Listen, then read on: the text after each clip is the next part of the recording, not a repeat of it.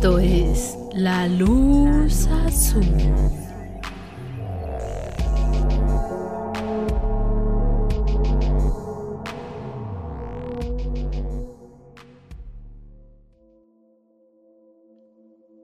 Hola, muy buenas noches. Sean bienvenidos a un episodio más de La Luz Azul Podcast.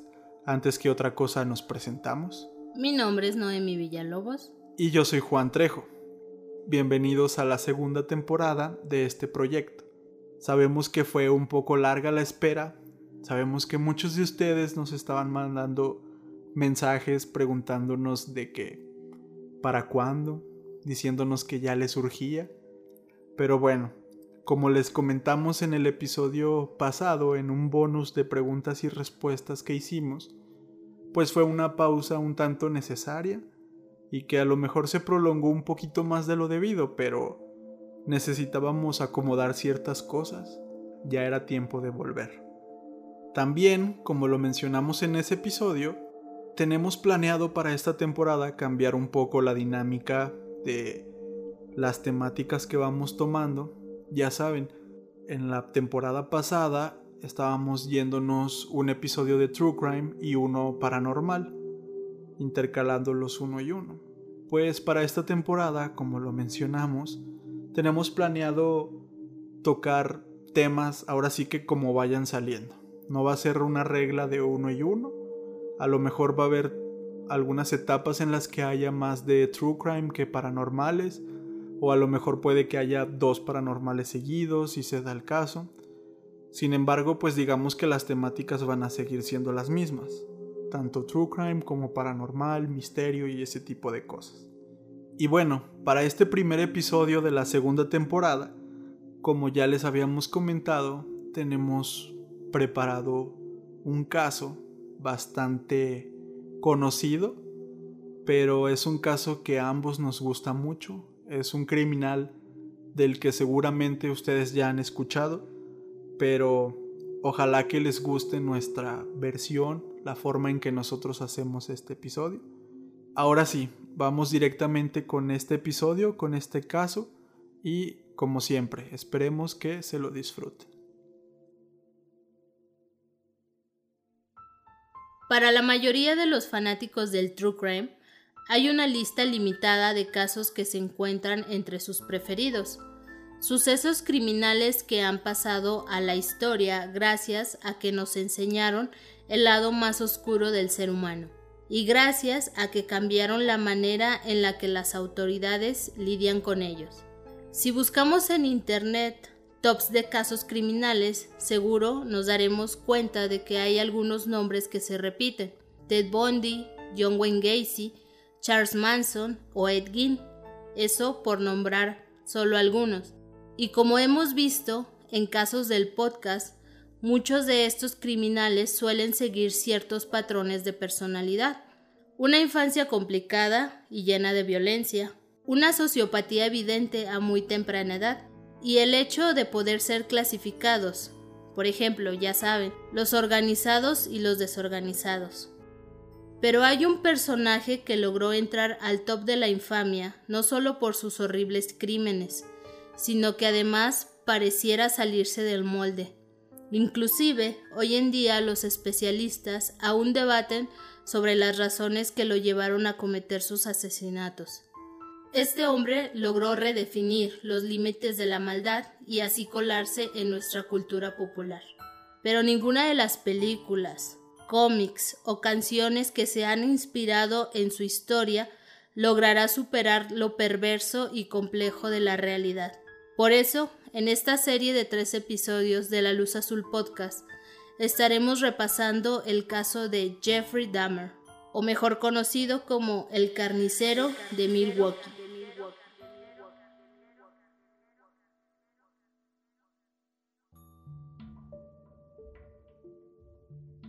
Jeffrey Lionel Dahmer nació el 21 de mayo de 1960 en el Hospital Evangélico de Milwaukee, en Wisconsin. Fue el primer hijo de Joyce y Lionel Dahmer, una joven pareja que residía en este estado. A pesar de la emoción que la pareja sintió al estar esperando a su hijo, una vez que Jeffrey nació las cosas cambiaron un poco. Su madre de repente se sintió muy presionada por la situación y no quería lidiar con sus nuevas responsabilidades. Algunos expertos apuntan hacia una severa depresión postparto.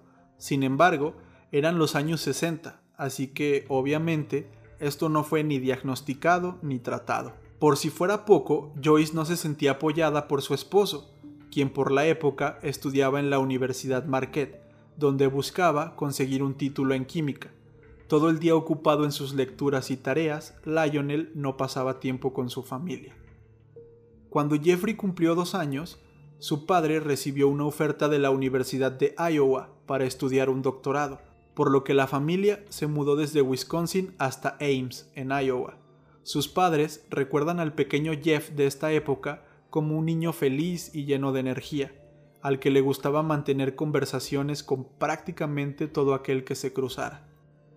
Pero a la edad de cuatro años tuvo que ser operado por una doble hernia en el escroto. La cirugía arregló el problema. Sin embargo, sus padres confiesan que después de esta el niño cambió severamente su actitud volviéndose más reservado e introvertido. Más tarde, algunos especialistas apuntarían a este hecho como el punto de inflexión y quizás una posible razón que explique sus trastornos de adulto.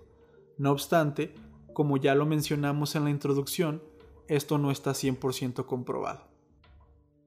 También por estos años comenzaron los problemas y las tensiones en casa de los Dahmer. Sus padres solían tener discusiones, por un lado estaba Joyce, quien luchaba con sus problemas mentales, los cuales parecían ir en aumento con cada año que pasaba. Y por el otro lado estaba Lionel, quien dedicaba demasiado tiempo a sus estudios y metas académicas. A pesar de esto, no había evidencia de que Jeffrey fuera maltratado directamente por ninguno de los dos. Es un hecho que escuchaba a sus padres discutir, pero realmente nada extraordinario o muy fuera de lo común. En el año de 1966, los Dahmer recibieron una noticia que calmaría un poco las dificultades de su casa, y es que Joyce se encontraba nuevamente embarazada. Jeffrey se notó entusiasmado con la noticia, por lo que sus padres le encomendaron la tarea de elegir el nombre de su hermano menor. David Dahmer nacería el 18 de diciembre de 1966 unos meses más tarde, Lionel consiguió concluir sus estudios y recibió una muy buena oferta de empleo como químico analista en la ciudad de Akron, Ohio, así que la familia tuvo que mudarse una vez más. Ya les contamos que la llegada de David a la familia tranquilizó un poco la situación, pero solo fue un periodo corto de tiempo, pues las discusiones reanudaron al poco tiempo del nacimiento del bebé. Eventualmente la pareja comenzó a dormir en habitaciones separadas.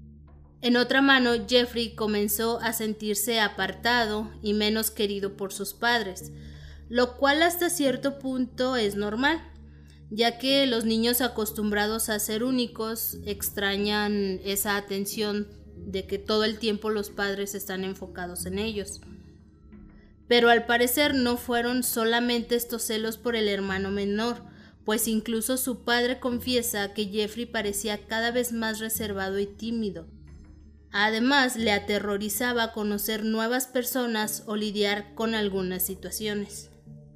Si lo pensamos, sí es algo extraño. Hay algunas situaciones que dan pie a, digamos, a esta actitud de Jeffrey eh, sus padres constantemente peleando. También se habla de que su madre recibía mucha atención por parte de su padre y de su familia debido a sus problemas mentales y a lo mejor a Jeffrey lo dejaban a un lado, descuidado. Sin embargo, digamos que es muy raro que de la noche a la mañana cambie su actitud completamente, ya que era un niño muy platicador, muy alegre, y de repente comenzó a ser muy muy serio y muy reservado, siendo apenas un niño. Digo, lo entiendes a lo mejor si es un adolescente, pero en un niño sí es un tanto extraño. También en esta época, Jeffrey comenzó a desarrollar una extraña fascinación con animales muertos, la cual presuntamente nació cuando él tenía cuatro años y vio a su padre recoger restos de animales en los alrededores de la casa. el pequeño comenzó a obsesionarse principalmente con el sonido que hacían los huesitos al caer en la cubeta con la que recogían los huesos.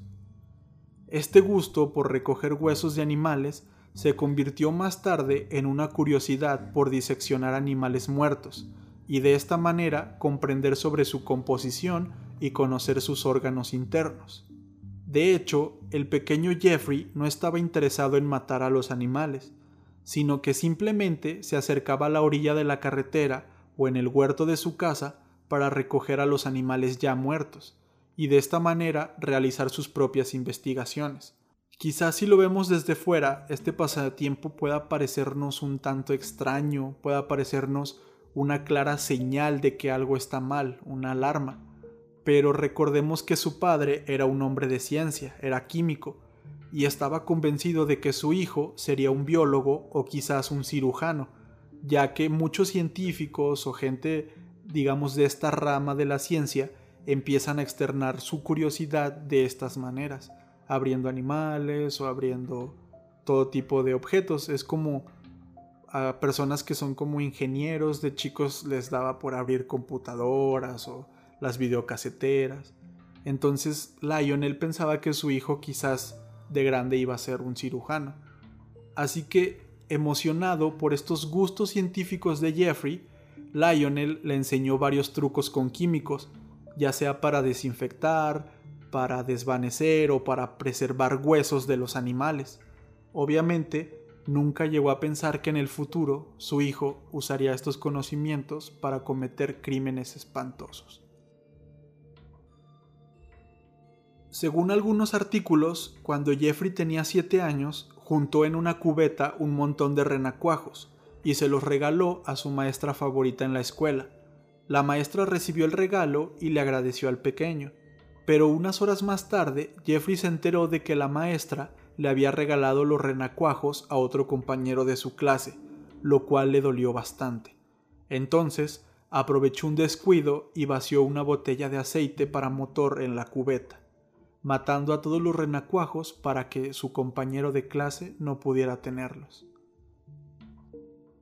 Ya para el año de 1968, la familia tuvo que mudarse a Bath, Ohio, Apenas en ocho años de vida, Jeffrey y su familia se habían mudado en varias ocasiones, lo cual esto no es bueno para la introversión del pequeño, ya que si lo vemos desde este punto, las relaciones estables que formaba terminaban por desvanecerse. Dos años después, en 1970, su madre tuvo que ser hospitalizada en dos ocasiones debido a sus problemas psiquiátricos. Según se sabe, Joyce tomaba medicamentos para lidiar con su nerviosismo, pero al parecer estos no le ayudaban mucho. Como podemos ver, ciertamente en casa de los Dahmer había algunos problemas, pero al parecer nunca hubo violencia. Así que el pequeño Jeffrey crecía con su actitud reprimida, solitaria y errática, y asimismo alcanzaría su adolescencia. Ya que como les hemos contado, tanto el padre como la madre de Jeffrey estaban enfocados en sus propios asuntos y a él siempre lo dejaron por un lado. Ya en la preparatoria o high school, Jeffrey encontró una manera de hacer amigos, llamémosle entre comillas, porque en realidad no tenía nadie cercano. Más bien se hizo reconocido entre sus compañeros porque hacía bromas tontas, como gritar en momentos inapropiados, imitar de forma grosera a las personas o fingir ataques epilépticos en medio de todos. Este tipo de cosas le ganaron una reputación de bicho raro o freak, como se le suele decir a las personas en inglés. De hecho, algo interesante, bueno, más bien curioso, es que los compañeros de Jeffrey o las personas que llegaron a conocer a, Jeffrey ya hasta tenían la manera de decir estás haciendo un damer ya que si una persona actuaba de forma tonta o digámosle haciéndose el gracioso, era muy común decirle, oye, no hagas el damer o estás haciendo un damer. Básicamente en la preparatoria, damer era sinónimo de tonto. Ajá. Hablando un poco del aspecto académico, Jeffrey no era un alumno muy destacado. Pero esto más bien era porque simplemente no le interesaba, ya que en clase de biología era muy brillante y siempre sacaba las mejores notas, pero en el resto de las materias apenas asistía o participaba en ellas. En una entrevista posterior con el FBI, confesó que en una clase de biología, cuando descubrió un placer más sexual por diseccionar animales. Si bien ya había abierto cadáveres en su infancia, pero fue en preparatoria donde pudo disponer del cuerpo a un fresco de un lechón o digámosle un cerdo, un puerquito, y al abrirlo sintió por primera vez excitación por el acto y concepto de la muerte. Es aquí donde vemos que Jeffrey estaba empezando a mostrar todavía más alarmas. Además, ya a los 14 años era evidente que Dahmer tenía problemas con el alcohol. Según se relata en un documental, una ex compañera dijo haber visto a Jeffrey sacar una botella de su mochila. Al preguntarle qué era lo que estaba tomando, este le dijo que era medicina. Sin embargo, era evidente que se trataba de una botella de whisky. Lo que la impactó de este suceso, más allá de un joven de 14 años que estuviera tomando en la escuela, fue que eran apenas las 8 de la mañana, estaban en su primera clase. Esto ya nos habla pues de un problema de alcoholismo bastante fuerte. Digamos que para un niño de 14 años, un adolescente de 14 años, el que ya sea alcohólico es algo fuerte pero que esté a las 8 de la mañana en clase bebiendo whisky ya es algo totalmente extraño. Y de hecho, años más tarde, Jeffrey confesaría que empezó a beber más y más alcohol para tratar de suprimir sus necesidades sexuales y homicidas. Esto es muy importante y quédenselo grabado. Bebía tanto para tratar de cegar todos esos impulsos que él tenía en su cabeza. Por esta época había descubierto que era homosexual, aunque nunca pudo aceptarlo abiertamente. Estaba confundido por sus pensamientos y deseos, y decidía emborracharse para tratar de olvidarlos. Además, sabía que en su casa y en el pueblo tendría problemas si salía del closet, pues la comunidad de Ohio no era muy receptiva con este tipo de cosas. Es importante mencionar que muchos de los datos y sobre todo pensamientos de Jeffrey fueron obtenidos de su propia voz, pues al final de todo él concedió bastantes entrevistas en las que no tuvo ningún problema en abrirse completamente. En una de estas entrevistas, él confesó que no solamente era que temiera el rechazo por sus preferencias, por su sexualidad, sino que más bien él sabía muy dentro de sí mismo que sus deseos eran más sádicos y violentos. Esto, combinado con su fascinación por diseccionar cadáveres de animales, parecía una muy mala combinación. En 1974, Jeffrey Dahmer, de apenas 14 años, planeó su primer ataque. Se trataba de un joven corredor que pasaba todas las mañanas a la orilla de la carretera cerca de su casa. Lo estuvo espiando por varios días escondido entre unos árboles y matorrales. Estudiaba sus rutinas, ya saben, la hora en la que pasaba, a qué velocidad pasaba y todo eso. Su plan era atacarlo con un bate de béisbol, dejarlo inconsciente y llevarlo entre los árboles para abusar sexualmente de él. De hecho, llevó consigo el bate durante varios días. Y el día en el que por fin se encontraba decidido a cometer su plan, el corredor no apareció por ningún lado. Inclusive, en días posteriores, Jeffrey lo volvió a ver a la misma hora, en el mismo lugar, pero el día adecuado, el día en el que ya se había decidido, pues ya había pasado. Quizás nunca sabremos si el corredor tuvo un problema o si simplemente fue pereza, fue flojera lo que lo hizo no ir a correr ese día, pero sea lo que haya sido, tal vez le salvó la vida. En una ocasión se encontró con los restos de un perro grande en la carretera. Probablemente haya sido atropellado y echado a un lado. Jeffrey lo tomó y lo llevó hasta el descampado detrás de su casa. Tenía planeado separar por completo la carne y blanquear los huesos con los métodos enseñados de su padre.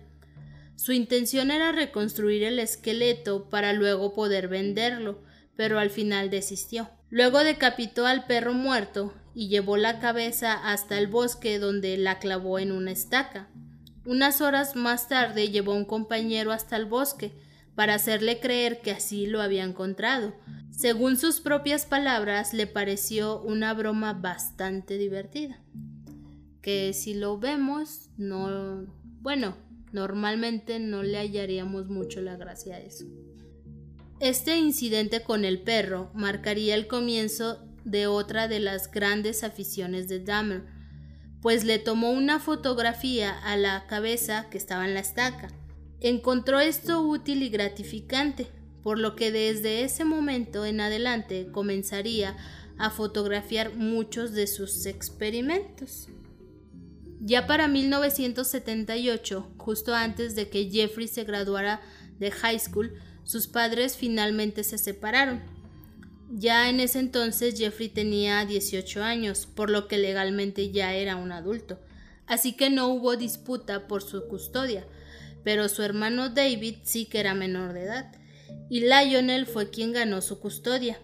En medio de toda esta disputa legal, Lionel se fue a vivir a un motel cercano de la casa, y Joyce aprovechó para escaparse a casa de sus padres, que eran los abuelos de Jeffrey.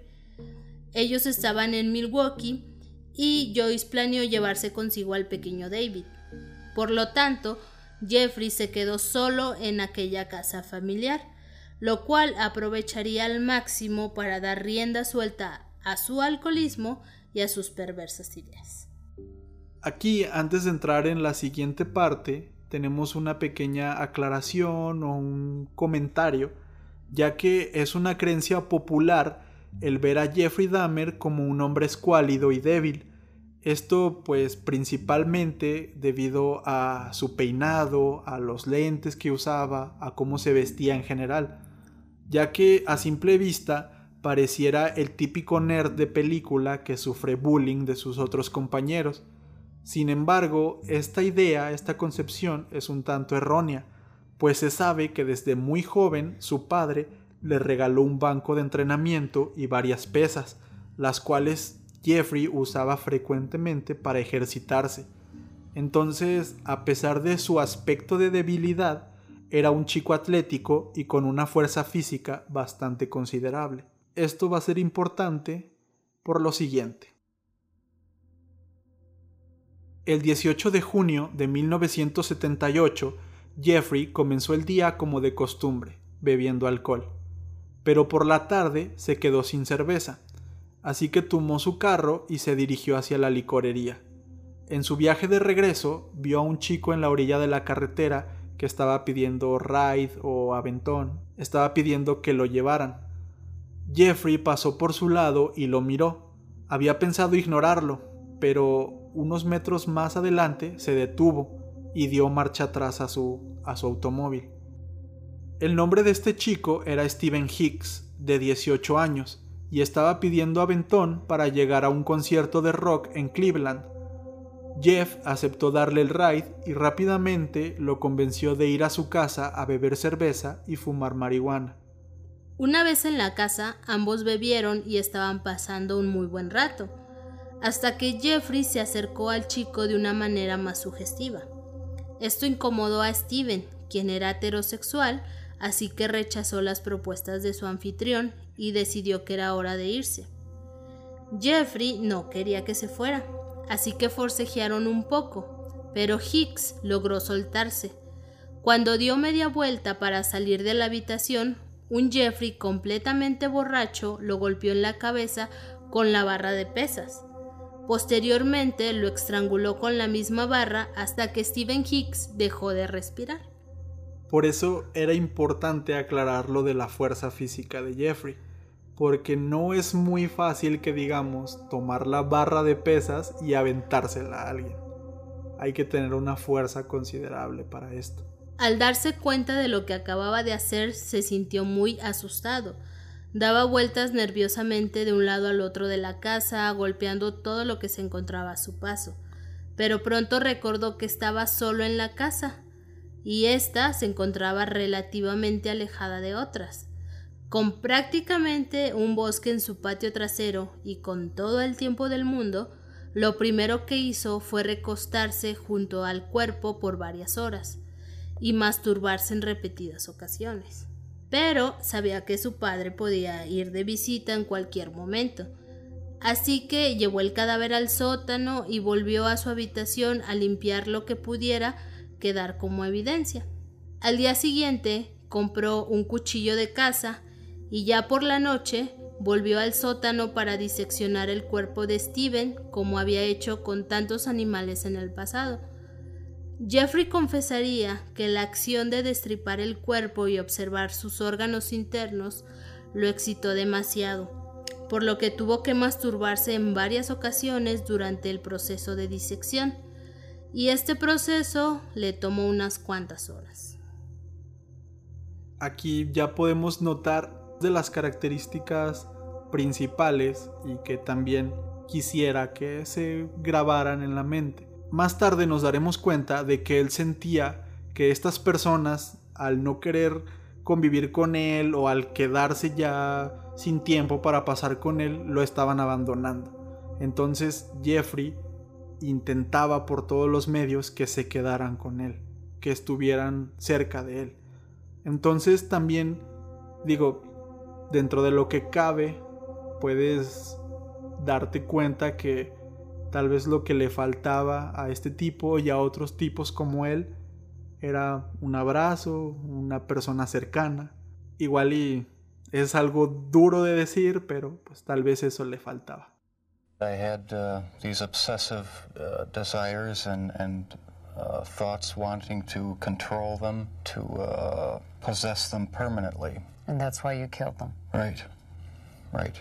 Not because I was angry with them, not because I hated them, but because I wanted to keep them with me.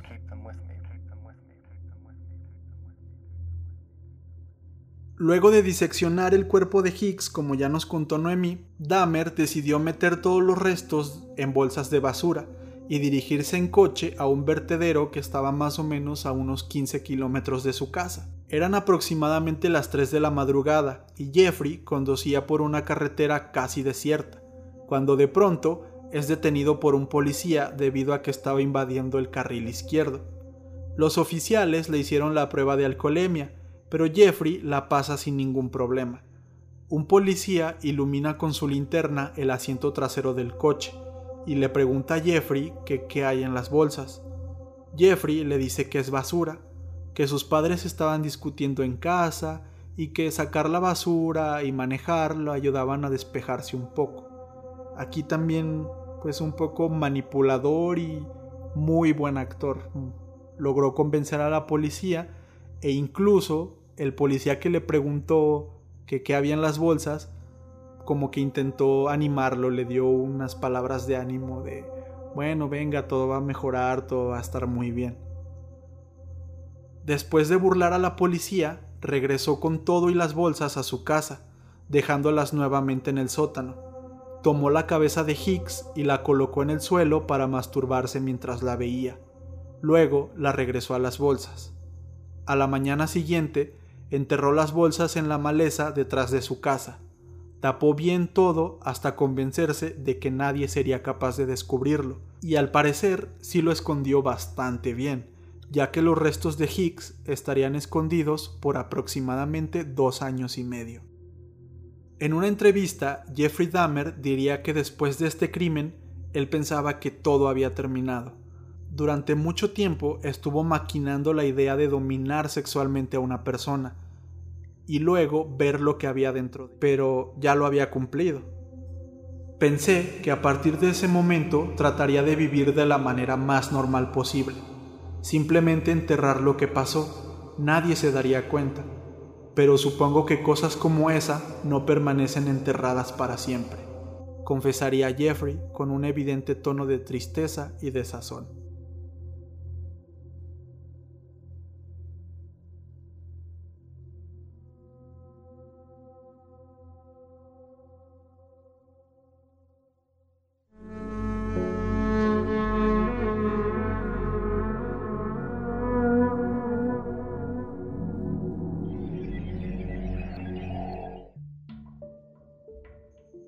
Bueno, esta fue la primera parte de la pequeña serie de Jeffrey Dahmer, que como comentábamos al principio es muy probable que ya lo hubieran escuchado. Esperamos que les haya gustado. Como pudieron ver, esta fue como una introducción porque hablamos más detallado de la infancia de Dahmer, de cómo fue que se desenvolvió en su familia, algunos factores que ya van cobrando sentido, el por qué Dahmer empezó con esta fijación, con estos deseos y cómo es que lo va a ir desarrollando.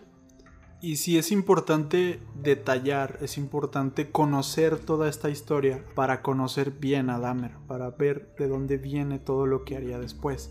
Entonces, pues sí, estos sucesos específicos que les hemos contado, como lo de los renacuajos, como lo del perro muerto, pre-asesino, que después cobrarían mucho sentido en la historia.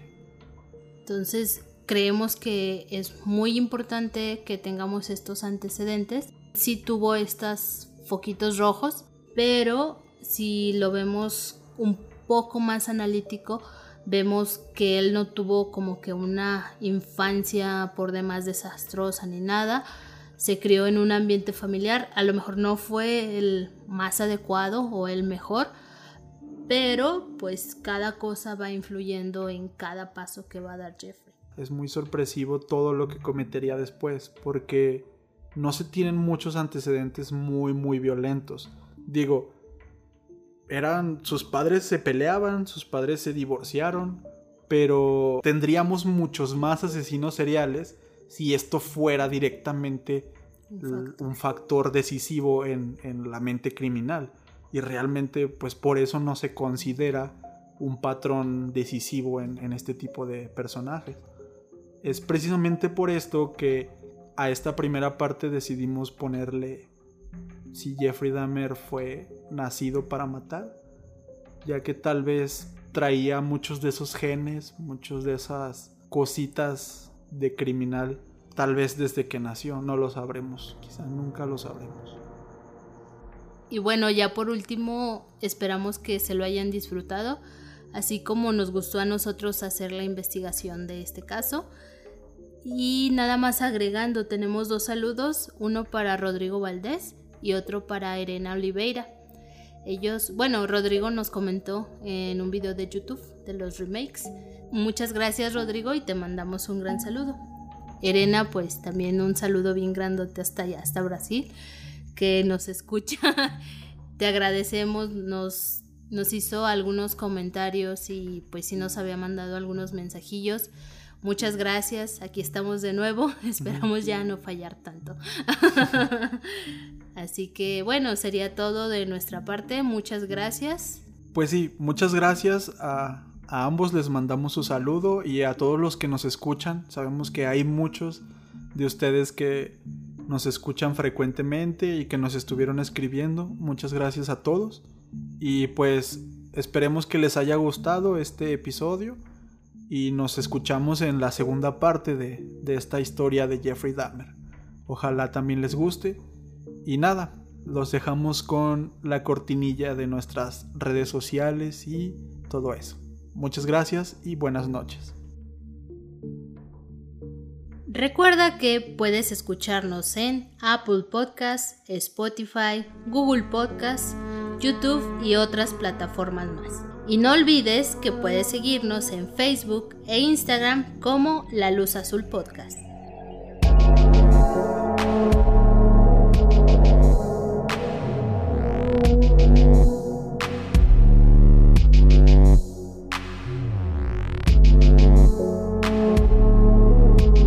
Esto es La Luz Azul.